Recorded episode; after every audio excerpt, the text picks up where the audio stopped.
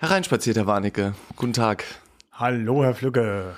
Freut mich, dass wir uns so schnell nach der Wahl wiedersehen. Freut mich auch. Und Sie sehen gar nicht nach Wahlkarte aus. Ihnen geht's ganz gut nach der Wahl oder ähm, sehe ich das falsch? Ja, nach einer Wahl, äh, wenn man jemanden hat, der die Wahl gewonnen hat oder der die Wahl verloren hat, äh, kann man sich freuen oder traurig sein. Und irgendwie hat sich das bei mir jetzt noch gar nicht eingestellt, weil man ja überhaupt nicht weiß, äh, wer jetzt die Wahl gewonnen hat im Sinne, wer bildet die nächste Regierung. Äh, deswegen, äh, weiß nicht, ist eher so ein, so ein Vakuum, äh, in dem ich mich da befinde. Äh, klar, äh, größte Fraktion ist die SPD. Ich glaube, man kann sicher sagen, wir bekommen einen neuen Parlamentspräsidenten. Den dürfte jetzt wohl die äh, SPD stellen. Das alles ist klar. Aber äh, wer jetzt Bundeskanzler wird, äh, scheint ja noch nicht so klar zu sein. Da gibt es ja sogar äh, Menschen, die mehr als zwei Namen in den, in den Ring werden, werfen und äh, sagen, also da ist noch alles offen. Also wir haben, wie Sie sagen, grundsätzlich ganz andere Verhältnisse. Ähm, die Kanzlermacher sind dieses Jahr nicht die großen Parteien, die den Kanzler stellen, sondern die Kanzlermacher sind Grün und Gelb. Ähm, parallel zu unserem Podcast äh, sondieren die gerade vor, ja, auch ein neues Wort. Vor, in, früher gab es Koalitionsverhandlungen, davor gab es Sondierungsgespräche, jetzt gibt es sogar noch Vorsondierung. Gerade im, im Auto auf dem Weg hierher mit einem Herrn gesprochen, den Sie sehr gut kennen. Das ist nämlich Ihr Vizepräsident Alexander Blaschek aus äh, Schleswig-Holstein und äh, hat mir mal erzählen lassen, wie die damaligen Sondierungen, Vorsondierungsgespräche in Schleswig-Holstein vor ein paar Jahren abgelaufen sind. Und er hat was ganz Interessantes gesagt, er hat nämlich gesagt, da ist gar nichts durchgedrungen. Ähm, wir konnten da gar nichts von hören und ähm, das sagt er, ist ihm so ein Gedächtnis geblieben. Er war natürlich, Sie kennen ihn ganz gut, er ist immer sehr informationsbegierig, aber aus denen war nichts rauszukriegen. Haben Sie denn schon irgendwie mehr Informationen, was da jetzt abläuft? Wie gesagt, es läuft ja gerade und äh, wir sitzen in einem äh, schalldichten Raum, in dem unsere Handys nicht äh, funktionieren. ähm, nein, äh, das ist äh, das ist in der Tat etwas schwierig, aber das macht vielleicht auch der Unterschied äh, sein zwischen Landespolitik und Bundespolitik. Vermutlich. Ähm, ich denke nicht, dass auf Bundesebene eine Koalition vorsondiert, sondiert oder auch verhandelt werden kann, ohne dass die Dinge nach draußen dringen. Mittlerweile ist es ja sogar so, dass aus kleinen Vorstandsrunden der Parteien, aus Präsidiumssitzungen ähm, herausgetwittert wird und man eigentlich äh, gut unterrichtet ist, was alles läuft. Insofern gehe ich davon aus, dass wir in den äh, nächsten Tagen und Wochen doch ganz gut unterrichtet sein werden, worüber beraten wird und mit welchem Ergebnis beraten werden wird. Ich glaube, die spannende Frage ist eher, äh, ob wir dann tatsächlich konkrete Ergebnisse sehen oder ob das bei, bei FDP und Grünen so läuft wie beim letzten Mal wo ja, äh, ich glaube, bei über 200 Sätzen äh, stand, ja, ja. Ähm, wir wollen dies und dann stand dahinter, Klammer auf, nicht und dann äh, wünscht sich die FDP, Klammer zu und äh, der nächste Satz, wir wollen das, äh, Klammer auf, nicht, äh, wünschen sich die Grünen, Klammer zu.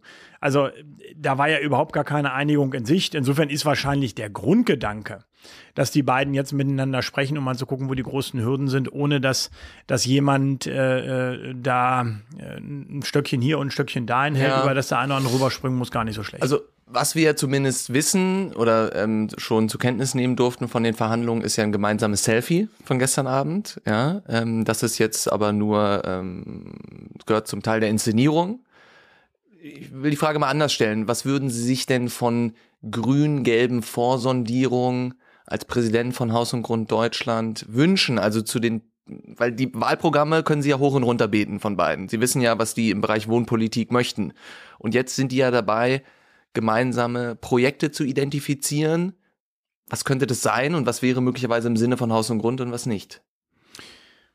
Im Sinne von Haus und Grund wäre, wenn man jetzt äh, mal die ein oder andere ideologische Barriere zur Seite räumt, ich glaube, das müssen die Parteien, äh, diese beiden Parteien konkret, äh, auch tun und äh, versucht von Faktenseite her äh, an das Thema Wohnen heranzugehen. Und wenn das geschieht, dann wäre uns schon viel geholfen, egal welche Ziele man dann äh, verfolgt. Ähm, ist jetzt wenig überraschend, äh, Allerdings wenn ich nicht. sage. Also auch das Thema Fakten haben wir ja nun schon ausführlich hier besprochen. Aber, nee, aber ich meinte noch ja, was anderes. Okay. Äh, ich, ich wollte eigentlich sagen, äh, es ist jetzt natürlich wenig überraschend, dass äh, die wohnungspolitischen Ziele gerade im mietrechtlichen Bereich, die, die die, die Grünen genannt haben, natürlich jetzt für Haus und Grund keine äh, äh, positiven äh, Ergebnisse wären, mhm. ähm, weil da ja auch ziemlich viel Preisregulierung drin war, überhaupt ziemlich viel Regulierung bis hin zu den manipulativen Eingriffen äh, bei den Mietspiegeln, die sich die Grünen vorstellen, nämlich 20 Jahre zum Maßstab für die Mieten im Mietspiegel zu machen. Ähm, das sind ja alles äh, Dinge, die man nicht vorschlägt aufgrund sachlich-faktischer Erwägungen, sondern das war durchaus für den Wahlkampf eingefärbte, ich finde durchaus ein bisschen populär populistische äh, Wohnungspolitik, die da gemacht worden ist. Und wenn es diese Dinge nicht in den Koalitionsvertrag schaffen oder die Vorsondierung nicht überleben, dann ist das schon mal ein gutes Zeichen. Okay, so, das wäre dann jetzt der erste Schritt der Vorsondierung. Dann geht es in die Sondierung. Da wird er wahrscheinlich Herr Scholz einladen dürfen, so wie quasi dieses Agreement äh, laufen wird. Und dann kommt es zu Koalitionsverhandlungen. Sie sind ja nun sehr erfahren im politischen Be Betrieb. Was ist da so Ihre Prognose? Ähm, was wird's? Als Ergebnis? Ja. Äh, äh, welche, eine, Ko welche Koalition wird's? also äh, ehrlich gesagt, äh, ich wäre da jetzt sogar mit Wetten äh, vorsichtig äh, darauf. Dafür ist, glaube ich, noch viel zu viel Spiel drin. Aber ich habe den Eindruck, dass die SPD sich derzeitig ähm, sehr gut auf die Koalitionsgespräche vorbereitet. Ähm, da wohl auch personell die ein oder andere Überraschung in den kommenden Tagen äh, Haben oder Sie Wochen gehört? in, in petto hat. Äh, okay. Ja, so ein, zwei Sachen hat man ja. da schon gehört. Und ähm, genau diesen Eindruck äh, macht die Union gerade nicht. Äh, die ist eigentlich sehr mit sich selbst beschäftigt. Ähm, ich sehe Gibt ja auch genügend Anlass, ne? Ja, klar, man ist äh, der große Wahlverlierer, also da ist definitiv genügend Anlass, aber ich sehe eben nicht, dass da gerade zielstrebig äh, an einer Jamaika-Koalition äh, gearbeitet wird. Kann auch sein, dass es so sachlich oder personell? Ist, äh, sowohl als auch.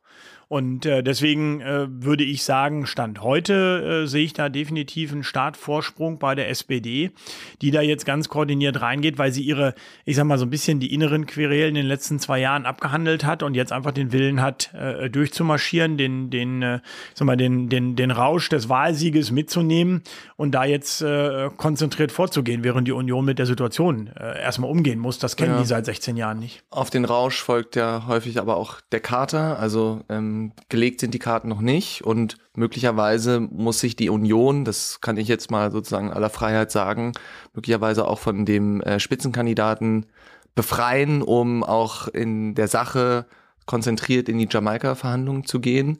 Ähm, sehen Sie das, ist das ausgeschlossen für Sie? Ich glaube, ausgeschlossen ist. Ich schließe nichts ein, ich schließe nichts aus. Äh, ja, der alte genau, Per Steinbrück. Ganz, ganz so, einfacher, ganz, ganz gut. einfache Kiste. Ziehe die Frage zurück. Äh, gut, aber es wäre zumindest für die Union jetzt erstmal atypisch äh, vor aus meiner Sicht zumindest, äh, bevor es eine äh, Koalition gibt, hier schon äh, mit einer Personalrochade zu beginnen. Also der, der Aufschlag jetzt mit einem Fraktionsvorsitzenden, der für sechs Monate intronisiert wird, ist ja äh, erstmal zu signalisieren, jetzt bringen wir erstmal Ruhe rein und ja. bleiben bei den ja, Personen. Ja. Dann gucken wir, wer die Regierung bildet. Und dann können wir immer noch mal nachlegen. Und deswegen es ist für mich jetzt keine überzeugende Arbeitsthese zu sagen, äh, Herr Laschet äh, wird die, äh, die nächsten Tage politisch nicht überleben, zurück nach NRW gehen und äh, äh ein, äh, ein weißer Ritter äh, taucht ja. auf und übernimmt die, die Partei und die Möglichkeit, äh, eine Jamaika-Koalition zu verhandeln. Gehen wir mal weg, obwohl es so viel Spaß macht von den Personalfragen und zurück zur Sache ähm, unabhängig von der Regierungskonstell zukünftigen Regierungskonstellation gibt es ja auch ein paar, paar Wünsche, ein paar Ansprüche, ein paar Forderungen von Haus und Grund. Können Sie mir mal sagen oder ein Gefühl geben, jetzt auf Grundlage so der, der Bundestagswahl und den Erlebnissen, sind so die drei Kernforderungen, die an die, an die neue äh, Bundesregierung unabhängig von der Farbkonstellation äh, von Haus und Grund gestellt werden? Äh, erster und glaube aus unserer Sicht wichtigster Themenkomplex ist die Energiewende im Gebäudebestand. Äh, da haben wir eine ganze Reihe von Forderungen, die ich jetzt hier nicht im Einzelnen aufzählen will. Die aber kennen wir ja auch, aber die sind ja mit genau. den Grünen, ne? Also sozusagen wird auch da eine also die Grünen werden ja auf jeden Fall Bestandteil einer Regierung sein. Ja, so, aber was hm? meinen Sie jetzt? Die sind ja mit den Grünen. Was wollen Sie damit sagen? Also der Satz machte jetzt. Äh, naja, ich wollte. Ja, ich wollte. Deswegen ist mir nicht ganz klar, was Sie meinen. Ja, also vielen Dank dann nochmal für die Korrektur. Ich ist, wollte Sie ja nicht zu sehr unterbrechen lassen. Deswegen habe ich nicht den. Das, nein, äh, deswegen. Also sagen wollte. Wir werden ja, das wussten wir vor der Wahl noch nicht, das konnten wir möglicherweise prognostizieren. Wir werden die Grünen in einer Bundesregierung haben. So, wir werden sie nicht an führender Stelle haben, sie werden sie da haben. Den, der Gebäudebestand, also der Gebäudesektor hat ja seine Einsparziele als einziger Sektor verfehlt. So, die Grünen, der, in deren DNA das hat der Gebäudesektor nicht, das war Corona-bedingt. Okay. In der DNA der Grünen liegt die Senkung, die massive Senkung von CO2. Das ist doch für die ein gefundenes Fressen, diese Baustelle, oder? Ja, das ist ja, ist ja mal eine, eine Baustelle, die alle Parteien äh, erkannt haben. Und äh, das äh, Erreichen der Klimaziele 2045 ist, glaube ich, äh, die größtmögliche denkbare Koalition, die wir im Deutschen Bundestag haben. Ähm, die Frage ist ja nicht das Ziel, äh, sondern wie wir den Weg dahin beschreiben. Mhm. Und da gibt es in der Tat Vorschläge bei den Grünen, mit denen wir uns gar nicht anfreunden können. Und dann gibt es auf der anderen Seite aber auch Ideen, die wir teilen. Also nehmen wir mal den CO2-Preis. Äh, der CO2-Preis ist von SPD, CDU und CSU mit einem massiven äh, Fehler auf den Weg gebracht worden. Nämlich ohne Rückerstattung der Einnahmen an den Bürger. Mhm. Das wäre von den Wirtschaftsweisen empfohlen der richtige Weg gewesen. Und äh, genau das fordert Haus und Grund und genau das fordern auch die Grünen. Die sagen nämlich, hundertprozentige Rückerstattung der Einnahmen an den Bürger. Dann erspart man sich beispielsweise die Debatte über den CO2-Preis und Umlagefähigkeit zwischen Mieter und Vermieter. Denn wenn die Mieter das Geld zurück, zurückbekommen, müssen wir gar nicht darüber reden, ob es der Vermieter für die ja, Mieter zahlen ja, sollte. Ja. Das ist so ein kleiner Denkfehler wieder bei den Grünen. Die haben das auch noch mit drin. Ähm, aber das könnte man ja dann ohne Probleme rausstreichen. Insofern, äh, ich glaube, auch da sind äh, äh überall, wo es, ein, einen pragmatischen Ansatz gibt, der den Bürger, auch den Bürger, der Eigentümer ist, mitnimmt, äh, haben wir da auch Überschneidung. So, jetzt war nicht nur die Wahl im Bund, sondern auch in Berlin. Und da gab es nicht nur Abgeordnetenhauswahlen, ähm, da gab es auch noch viele andere Wahlen, ähm, will die Hörer nicht langweilen mit den Kommunalparlamenten etc. Aber es gab noch eine sehr wichtige Wahl, nämlich ähm, beziehungsweise eine Abstimmung, eine Volksabstimmung über die Enteignung. Und die hieß Enteignung von Deutsche Wohnen und Co. So. Und äh, die hat, da kam ja ein Ergebnis zutage, das möglicherweise sie nicht so erfreuen wird, weil es einen, ja, die Mehrheit hat dafür gestimmt und wir haben jetzt nochmal schwarz auf weiß, dass in dieser Stadt offensichtlich mehrheitlich ein Geist wirkt, der äh, weht, der eigentumsfeindlich ist. Ähm, ich bin noch nicht bereit, äh, äh, Berlin so weit aufzugeben, äh, dass ich sage, in der Stadt äh, wirkt ein Geist, der mehrheitlich eigentumsfeindlich ist. Also ich habe äh, in Teilen auch die Hoffnung, und das wird man hoffentlich noch analysieren äh, in den nächsten Tagen und Wochen, ich habe so ein bisschen auch den Eindruck, dass es bei dieser Abstimmung darum ging, ähm, der Berliner Landespolitik mal wieder einen kleinen Dämpfer zu verpassen und äh, äh, der zu zeigen, ihr müsst jetzt endlich mal was Vernünftiges machen, ähnlich wie beim Tempelhofer Feld. Ja. Da, hat die, da haben die Parteien diskutiert und dies und jenes und man hat eigentlich wie so oft in Berlin das Thema gar nicht ernst genommen und hier mal in den Ballon steigen lassen und dort.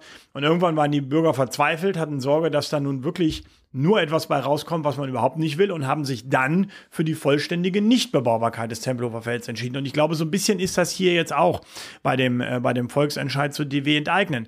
Äh, die Bürger in dieser Stadt erleben seit 2006, äh, seitdem ist das Land Berlin, genau wie alle Bundesländer, zuständig äh, äh, für den Wohnungsbau das war nach der Föderalismusreform, ähm, dass nichts passiert. Das Land Berlin ja. hat erstmal ein Jahrzehnt lang die ganzen Mittel, äh, bundesweit äh, wurden da im letzten Jahr eine Milliarde Euro an die Länder ja, verteilt, ja. einfach genommen und in die Haushaltslöcher gestopft. Es wurde nichts investiert in Wohnungen, sozialen Wohnungsbau, gar nichts. Ganz, ganz einfach so. Und die letzten vier Jahre als Krönung hat dann auch noch äh, die Bausenatorin Lomscher und ihr Nachfolger Bausenator Scheel systematisch jedes größere Neubauvorhaben verhindert.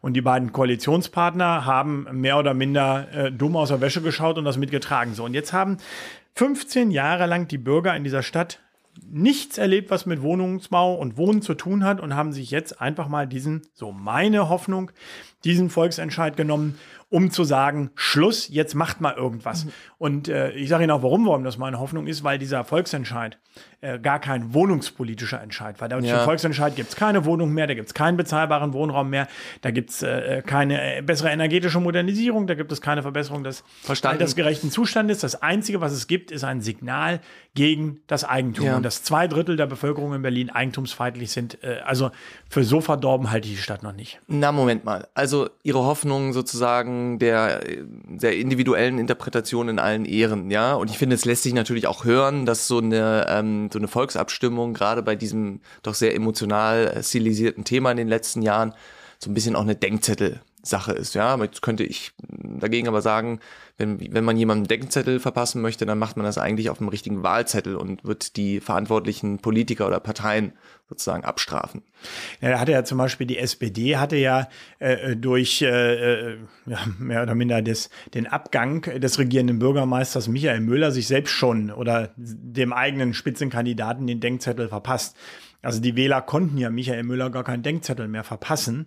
Und äh, der Partei äh, aber, ne? Also ja, der Partei. Aber dann haben sie natürlich auch gesehen, äh, welche Alternativen Ja, äh, okay. denn dann da sind und ob man jetzt äh, Frau. Jarasch für die für die bessere hält. Also da hatte der Bürger gar nicht so richtig gekauft. die Chance. Okay, also g- gekauft. Jetzt ist es aber so, dass wir eine Miet, einen Mietendeckel in Berlin hatten. Jetzt haben wir eine Enteignungs, also eine auf dem Blatt so eine recht erfolgreiche Enteignungsinitiative. Die haben sehr viele Menschen mobilisiert. Ja, die haben hier auch in Berlin sehr stark plakatiert. Die waren wahnsinnig agil und wahnsinnig präsent. Ich ehrlich gesagt weiß gar nicht, ähm, woher die Mittel da kommen, auch für die äh, Plakate. Das ist, ja- also es ist ja völlig legitim, dass sie das machen, aber mir war gar nicht bewusst, dass da auch sozusagen so viel, dass das finanziell auch so ähm, ähm, unterstützt ist. Äh, Wahrscheinlich gibt es da einen Fördertopf für, für solche Ah ja, äh, Volksabstimmungen. Ich weiß es Ja, nicht, ja. also reine Vermutung, aber in Berlin kann ich mir das auch wieder vorstellen. ja, Vielleicht sollten Sie auch mal eine Volksabstimmung äh, auf den Weg bringen und gucken, ob Sie Fördergelder dafür bekommen. Dann können Sie auch Berlin wieder den Berlinern, würde ich als Berliner sagen. Dann sind sie aber ziemlich allein hier mittlerweile, das wissen Sie. Ne?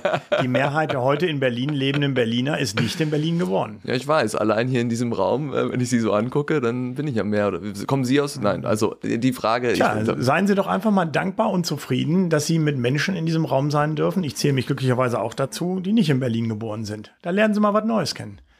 Ich bin zutiefst Ne, wenn, man berührt schon nicht und aus der, dankbar. wenn man schon nicht aus der eigenen Stadt rauskommt, Herr Flügge, äh, und die, wie ich aus dem Vorgespräch weiß, äh, für die ganze Welt hält, äh, dann ist es doch schön, wenn es wenigstens ein paar andere Leute gibt, die vorbeikommen und ihr Leben bereichern, oder? Also ich komme mal zurück zum Thema, ähm, in, weil ich so, nicht nur weil ich so tief berührt bin, sondern ich, weil ich ja auch an der Sache des Podcasts interessiert bin. Wir hatten einen Mietendeckel in Berlin. Der war jetzt verfassungswidrig. Aber die, die den Mietendeckel konstruiert haben, die ähm, hören ja nicht auf. Die haben ja schon angekündigt, auch im Bund entsprechende Initiativen. Also im Bundesrat gab es ja schon eine Initiative, die werden da weitermachen. Es gab die äh, Enteignungsabstimmung hier. Berlin, brauche ich nicht erzählen, wissen Sie, ist ja für solche Projekte immer gern das Laborexperiment. Ja, und es folgt dann häufig die Ausweitung auf den Bund. Ähm, was bedeutet das jetzt? Äh, also diese Analogie haben Sie ja, sehe ich an Ihrem Gesicht verstanden. Was bedeutet das jetzt? Kann man mich so gut lesen? Sie sind so wahnsinnig Mann. lesbar und berechenbar. Okay. Was bedeutet jetzt die Volksabstimmung auch möglicherweise morgen im Bund? Also wir haben jetzt erstmal tatsächlich äh, den Mietendeckel als Verhandlungsmasse in den Koalitionsverhandlungen.